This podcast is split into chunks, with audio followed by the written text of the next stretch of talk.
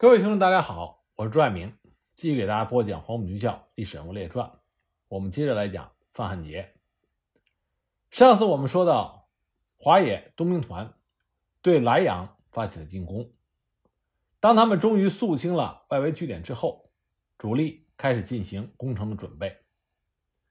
攻城主力是七纵，七纵是莱芜战役前组建的新部队，是由新四军七师扩编而来。抗战的时候，主要在安徽打游击，很少进行进攻战。这更是七纵在解放战争中首次城市攻坚战。因为缺乏必要的攻坚武器和手段，只有通过坑道爆破和炸药包这些老古董战术攻城。这种红军时期打土寨的战法费时费力，而且容易暴露目标，失去攻击的突然性。但这实在是没有办法的办法。第二十二十一师由城南、城东在城墙之下进行坑道作业。国军在解放军攻城准备阶段，不断的集中炮火，轮番轰击四关解放军的阵地。部队因为没有重视防炮工事的构筑，遭到国军炮火袭击，伤亡甚大。七纵全纵伤亡了近一千五百人。而国军援军已经与解放军的阻援部队接触。为了争取时间歼灭莱阳的国军，东兵团首长不待坑道全部完成，就命令提前发起攻城。九日凌晨二时发起总攻，各师在已占领的攻击准备阵地同时发起攻击。二十师先用坑道爆破，由于坑道没有到达城墙，结果没有发挥作用。干部战士于是就在火力掩护下，利用人海战术强行登城，结果遭到国军密集火力的阻击。伤亡甚大。拂晓前，二十师六十团终于由南门以东突破。随后，该师的五十八团以及二十一师、十九师也于拂晓前先后从东门、西门突破城防，展开了分割、围歼、守城国军的激烈巷战。九日中午，华野七纵二十师攻克了城内国军的榴弹炮阵地，缴获了榴弹炮两门，歼国军一个连。十九师突破之后，在城西北角歼灭了国军两个排，并于西南角攻占了国军山炮阵地。该师五十七团在攻击城北东亭尔山的时候，该地的国军守军在城内的国军接应下突破撤入北门。五十七团跟踪追击，攻入北门，并且迅速的向南发展，歼灭国军一个排。七纵二十一师在城东北角歼灭了国军一个排，于文庙歼灭国军一个连。各部激战到黄昏，基本扫清了各股，分散国军。而国军城防在被解放军突破之后，也开始收缩兵力。除了被包围的以外，其余一千多人全部退入城隍庙核心阵地，集中扼守。莱阳城的城隍庙是一座险峻的大型建筑，地势较高，可以俯瞰全城。坐落在城的东北角，正北、东北至西北环绕有一丈多深的大水塘。外岸背贴着北城墙，西边隔着一块空荡荡的开阔地，和县政府相邻。南隔一条街，是砖瓦建筑的住宅。东南、西南也是毗邻民房。南、东南、西南虽然有民房，但是距离较远，地形开阔。自己国军九月占领莱阳以来，就把此地作为核心阵地，加固了工事，改建阵地，在容易被进攻的南墙外正面和左右两面。挖了又宽又深的壕沟，壕沟的中央还建了一个大碉堡，阵地工事较为坚固，火力组织极其严密，各种火器的相互支援，并有夜间射击设施。各工事有相互贯通的夹壁墙、壕沟，还筑有粮食弹药库。工事内还有一个水井，早就以此作为长期固守的准备。在国共双方对峙期间，每日呢。以各种口径的迫击炮火力轮番压制解放军七纵的进攻阵地，破坏解放军的进攻准备。战斗中以轻重火力突然开火，并以迫击炮等火力侧射，使得解放军伤亡惨重。九日晚，华野部队开始部署：十九师攻击城隍庙西南面的县政府，二十师由南向北，二十一师由东北向西南，开始对城隍庙的攻击。县政府经过一昼夜的激战之后，被华野部队占领，守军保安大队长葛洪梯战死，莱阳保安大队和幺零六团一个排的国军被全歼。但是呢，解放军十九师也因此丧失了战斗力，撤出战场。十日凌晨二时，华野对城隍庙阵地发起了总攻，解放军突击队从街头的民宅中跃出，冲过街道，以集束手榴弹开道。一个一个纵身跳入壕沟，但是呢，在国军安保疯狂的火力下，没有一个能够冲过去。壕沟里传来了密集的枪声。原来壕沟的中央建的那个大碉堡，实际上是一个假目标，而在外壕里面的四角修下了地平线下几座从外面无法发现的、有盖沟相连的暗堡，这才是致命的火力点。解放军的突击队全部在这里被杀伤。十一日凌晨，华野七纵二十师、二十一师再度强攻。这一次虽然冲过了外壕，冲上了城隍庙的围墙，但是冲上去的战士全部落进了国军前后左右的交叉火力网，一个个掉下了壕沟。七纵的指挥员程军一看部队的伤亡过大，在拂晓时分含泪停止了进攻。国军将领胡一悔致电给范汉杰，电文中说：“直部虽伤亡重大。”弹药极度缺乏，但是士气甚旺。官兵前报与城共存亡的决心，以期不负蒋主席的厚望。这个电文最后一句是有深意的。在莱阳战役刚打响的时候，蒋介石就给范汉杰发了一个电令。电令中说：“莱阳为胶东半岛的中心，其得失关系全国，也关系到民国江山。”同时，直接给胡一悔发了一个死守待援的命令。胡一悔原来是蒋介石的卫士，他给范汉杰的电报既是表功，又是利用与蒋介石的特殊关系向范汉杰施压。范汉杰自然不敢怠慢，严令增援部队要在十二日夺下莱阳西南的水沟头，迅速逼近莱阳城，并且再次严令守军死守待援，妄图破坏解放军攻城打援的作战计划。而守城的国军因为解放军的进攻受挫。气焰非常嚣张，在解放军两次进攻失利、城隍庙的国军拒不投降，而国军援军又快速逼近的紧要关头，十一日清晨，许世友对程军下了死命令：晚饭前你拿不下城隍庙，提头来见我。程军又组织了兵力，发起了五次攻击，全部失败。许世友当时大怒，说：“从红军打到今天，从来没有打过这么窝囊的仗。”这简直是对我的侮辱。根据国军的战史资料称，十一日的午夜，解放军突击队在督战之下发起了最后一次进攻。七纵二十一师的突击队从南和东南再次突入核心阵地，经过国军的反复逆袭，伤亡惨重。程军后来是用机枪堵住后退，但是最后也没有成功。至此，七纵丧失了战斗力。而中央军委当时也发电报给许世友，电文说：“如无把握，应及早放弃，最后围歼该敌，以期掌握机动兵力，打击来源之敌。”这封电报明显的看出，当时的党中央在国军如此坚强的防守之下，已经丧失了信心，要放弃莱阳的攻击。可是许世友是不可能让这么围攻了十几天的国军逃脱的，所以他决定增加攻城的兵力。迅速歼灭守城的国军，然后再集中兵力打击援军。因此，他调集了十三纵三十七师高锐接替七纵攻击。许世友下达了这个命令，程军恼火之下，居然只能下令让全军排以上的干部集合组成敢死队，自己亲自担任队长，去城隍庙拼个鱼死网破。七纵二十师六十团的政委谢雪绸后来回忆。仅六十团伤亡就达到了七百多人，并且他说，莱阳的国军守军极其顽强，非死即伤，投降被俘者不多。莱阳战役后，程军在南麻战斗中负伤的肩背被气得复发，差点让他卧床不起。十二日上午，十三纵三十七师接受了任务，于当晚必须全歼国军守军的残部。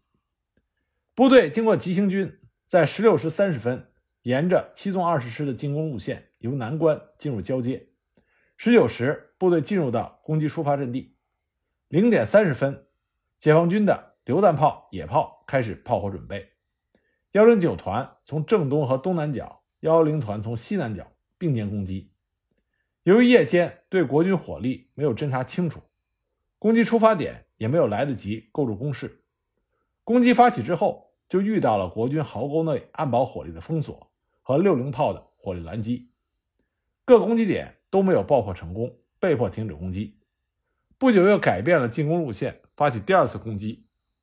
到四点，两个团都突破至了盖沟附近。幺幺零团轰破了据点外墙，并且爆破了几个墙内的碉堡。国军集中炮火轰击，解放军伤亡很大，但是仍然拼死血战。此战国共双方伤亡都非常的惨重。国军称这一晚的血战达到了最高潮。天亮的时候，攻击被迫告停。十三纵三十七师也没能完成任务。第二次的攻击是十三日十一时发起的。这天上午，国军空军多次飞临南阳上空，向国军守军空投弹药物资，但是因为地方狭小和解放军轻重机枪对空射击。大部分的物资都落入到解放军之手。这个时候，国军守军只剩一百多人。解放军幺零九团、幺零团从东南、西南再次发起攻势。解放军已经是孤注一掷，各营的机炮连连长带着火箭筒排归团部直接指挥，集中使用，并且各自带着炸药包和燃烧弹，配合各步兵连的爆破手一起冲锋。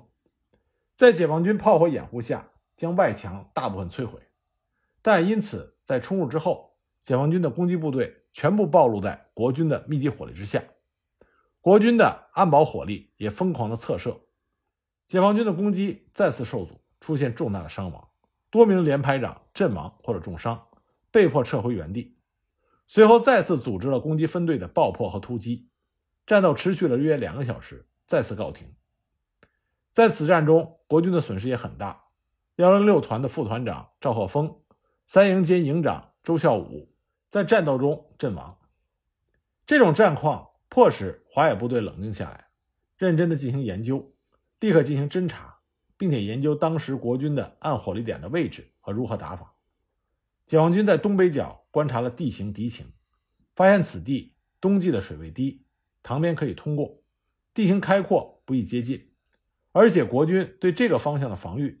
也不像南面和西面那么重视，从东北角又有力组织火力掩护爆破和突击，所以就接受了幺幺团从东北角攻击的建议，决定由幺幺团从这个方向突破。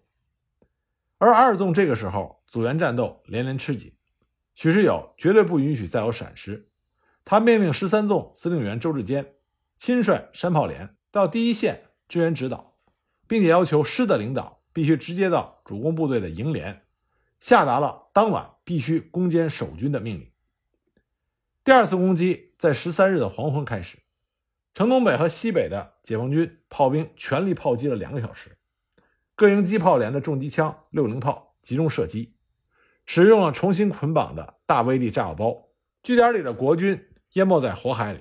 半个小时之后，解放军投入了最后的预备队幺幺团、幺零九团。幺零团从三个方向突击，各团组织了敢死队，全部端着上了刺刀的枪冲锋。各营的机炮连连长直接率领火箭筒排，伴随着突击队冲锋。东北角果然是国军的防御弱点。幺幺团首先告捷，在东北角炸开了一条通道，顺利通过了缺口，冲进了围墙。接着幺零九团从南面突破。这是他们接受了历次攻击受挫的教训的结果。经过侦查，重新选择了爆破路线。见到国军的壕沟，就往下扔炸药包。随着壕沟被炸塌，暗堡里的国军也会被活埋，为后续部队越境过沟铺平了道路。又比较顺利地炸毁了国军围墙上的射孔，炸开了缺口，使得突击队顺利地冲上围墙。在兄弟团胜利的鼓舞下，幺零团。也从西南角突进去了，国军仍在利用暗壕和地堡拼命的抵抗，但终究抵挡不住源源不断涌进据点内的一个个突击连队。一批战士倒下了，后面一批又接着上去。解放军虽然伤亡很大，但是抱定决心，冲锋不止，连续作战十多个昼夜，弹尽粮绝的国军终于无力支撑。十四日凌晨二时，战斗在硝烟弥漫中顺利结束。国军将领胡一悔率领仅剩的十七个人，他麾下的两个副团长、四个营长全部战死，联防大队长赵世珍被俘，莱阳县长葛子明逃往青岛，代理县长周明国、海洋县长李月亭等人都被解放军的炮火击毙，只剩下胡一悔率领这十七个人杀出了重围，从北面潜逃。沿途历经艰险，在二十六日十二时左右，才在太平庄与国军五十四师的援军会合。根据山东兵团，也就是华野东兵团战后总结承认，进攻莱阳历经了十个昼夜的血战，七纵和十三纵三十七师一共伤亡了七千七百零九人，这相当于是一个师的战斗兵员。七纵基本丧失了战斗力，撤离战场休整；三十七师元气大伤。七纵司令员程军在回忆录中承认攻城存在着问题。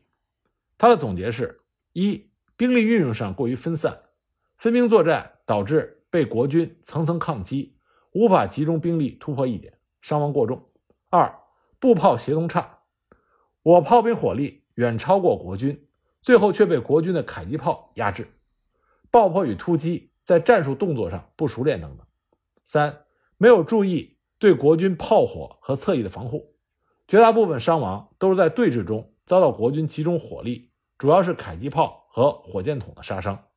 四，没有对地形深入的分析，缺乏攻坚经验，猛冲猛打，在国军成型的防御体系下，以人海战术伤亡惨重，直至丧失战斗力。华野七纵是具有光荣传统的部队，前身是新四军七师，由安徽无为地区游击纵队。原三支队挺进团以及皖南事变的突围部队组成。十九师的前身是十九旅，是七纵最早成立的旅。其中五十六团是由皖南军部特务团一部和无为纵队四个连组成，战斗力较强，是基础部队。然而莱阳战役，十九师是最先丧失战斗力的，把新四军的老底子都打完了。战斗结束之后，解放军对于国军指挥官胡玉悔。长时间坚守的意志极其惊讶。许世友和程军先后到达现场，后来呢，对胡一悔和他据点的构成大加赞赏。解放军中曾经有人说过，这个团长可以请到解放军军事学院做教官，问问他是怎么以一个团坚守，扛住一个军的进攻的。战后呢，国军将领胡一悔升任为三十六旅少将旅长，随后三十六旅重建了幺零六团。同月，整编五十四师的主力北调东北，三十六旅留守青岛，后来又隶属于整编四十五师。一九四八年十一月，整编三十六旅恢复了三十六师的番号，师长胡一悔，隶属五十军。一九四九年六月，从青岛登船南撤海南岛，然后调去广东。胡一悔升任为五十军副军长。一九四九年十月，担任后卫的三十六师在广东阳江地区。遭到解放军四十三军的沉重打击，几乎被全歼。师长李成忠被俘，张国英兼任师长，率领余部撤到海南岛。十一月出抵榆林，随即被裁撤。胡玉悔逃台之后，在一九五零年十月升任为五十四军军长，后来又任十九军军长、第四军军长、金门防卫中将副司令、预训部副司令、总统府中将参军等职。在一九七二年元月退役。那么讲完莱阳的攻坚战，我们再来看看莱阳外围的阻击战。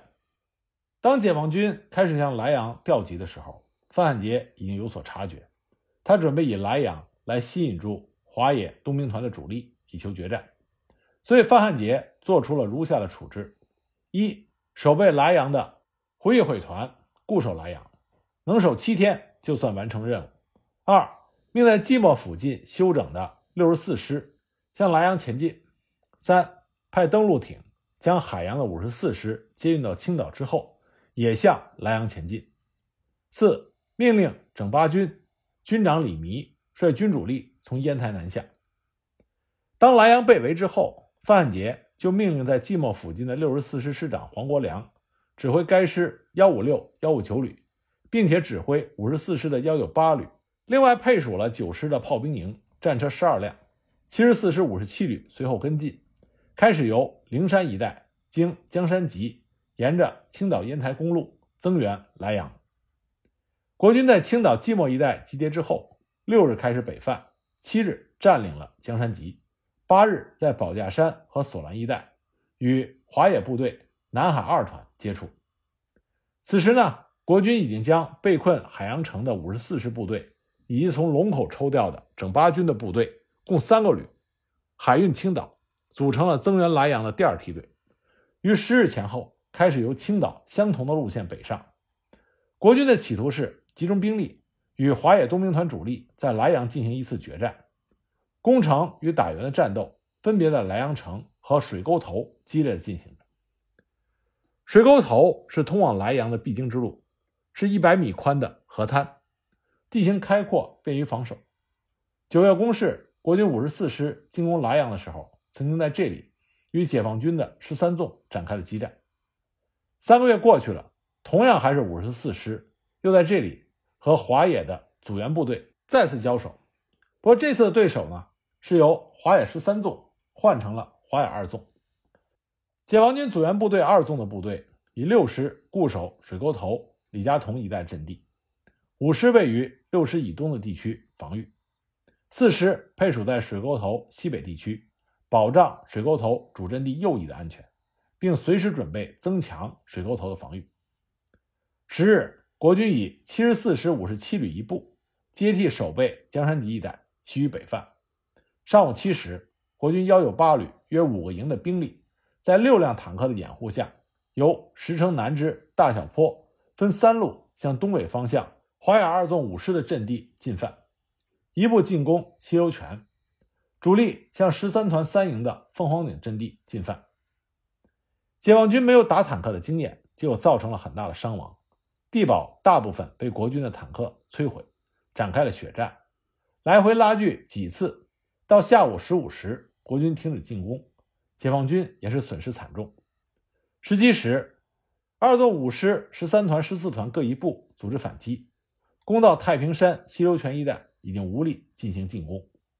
十三团三营丧失了战斗力，十四团派四连接替了凤凰顶十三团三营防御，主力置于二五二高地，将平林苑阵地交由了十三团。十一日九时，国军以数架飞机向水沟头十六团的阵地轰击，并且投掷了燃烧弹。接着数十门重炮轰击，解放军的阵地半数被毁。九时三十分，国军从田各庄出动了坦克七辆，掩护着五十四师幺九八旅一个营，向解放军十六团一营阵地攻击。解放军击退了两次进攻，毙国军一百多人，迫使国军退回了田各庄。国军又向十六团一营阵地攻击。与此同时，国军幺九八旅一个团的兵力。由张家院西出发，占领了解放军十七团前哨阵地刘家院西，又以一个营占领了黄花观。十七团退守到朱河北岸，稳住阵脚，击退了国军数次进攻。这个时候，国军援军的总指挥六十四师师长黄国良已经接到了范汉杰的严令，十二日攻下水沟头，进军莱阳。他立下了军令状：攻下水沟头，愿将头颅送青岛。黄国良调整了部署，调集了两个主力旅，以幺九八旅为主攻，限令十二日必须攻下水沟头。十二日六时三十分，国军集中了攻击以来最多的十一架飞机和火炮开始轰击。四十分钟之后，幺九八旅一个团的兵力在十辆坦克的掩护下，由龙湾庄出发，沿着延庆公路东侧分数路猛扑华野十六团二营五连阵地。经过激战，至九时占领了大部分阵地。二营的主力增援之后，在公路的西侧稳住了局面。九时，国军幺九八旅另一个团，在七辆坦克的掩护下，由西各庄出发，向公路西侧华野十六团一营阵地猛攻，一度突入阵地，在解放军反冲锋之下失败，国军退回到田各庄。华野二纵第四师的十二团。火速赶到水沟头、朱河北岸加强防御。十二时以后，国军又以一个团由黄花关出发，向十七团阵地发起了多次进攻，也被解放军击退。黄昏前退回到十一日的位置。经过十二日整天的激战，二纵在九纵二十七师所部配合下稳住了阵地，不过损失也是巨大的。六师十六团两天阻击在主阵地水沟头，歼灭了国军一千多人，可是自身也是伤亡惨重，几乎打光了。当天晚上，损失惨重的二纵不得不调整了防御部署，紧缩阵地，以六师十七、十八团接替了水沟头阵地，五师十三团再次撤退到圈子地区，以五师十四团接替六师十七团防守李家同、史家同阵地。十三日早八点多，国军集中力量向水沟头六师的十八团阵地攻击，十八团伤亡过大，被迫后撤。国军一个团由田各庄沿水道向右翼迂回，南海军分区的部队阻击之后再次后退，这样国军在下午十五时就攻占了南寨范家厅，而国军援军第二梯队也已经到达了水沟头南的林泉店一带，开始在林家庄与解放军九纵二十七师接触。二纵由于伤亡过大，被迫在二十二时向北边打边撤，十四团调到了。小院周各庄一线防守，他和十三团交替掩护撤退。十四日拂晓，两批国军援军会合之后，分两路占领了水沟头，以六十四师及五十七旅一部守备水沟头一线，改以五十四师八旅、三十六旅、幺九八旅、八师四十二旅为第一梯队，由五十四师师长阙汉谦指挥。于上午十一时，与华野的十四团接触。十四团坚守官道村，一直到黄昏，入夜之后才开始后撤。十五日清晨，国军继续跟进攻击，约二纵五师在上马庄、封家坡一带激战了一整天，占领了上马庄。最后呢，解放军在封家坡稳定住了局势。下午十六时，国军后撤，二纵在阻击战歼灭了国军三千多人，一直坚持到攻克莱阳，完成了阻击任务。那么莱阳被解放军攻克，这对于国军是一个沉重的打击。范汉杰并不甘休，他在水沟头一带集中了六个旅的兵力，妄图重占莱阳城。那么面对范汉杰的这个攻势，华海东兵团打算如何面对？那么战况又如何呢？我们下一集再继续给大家讲。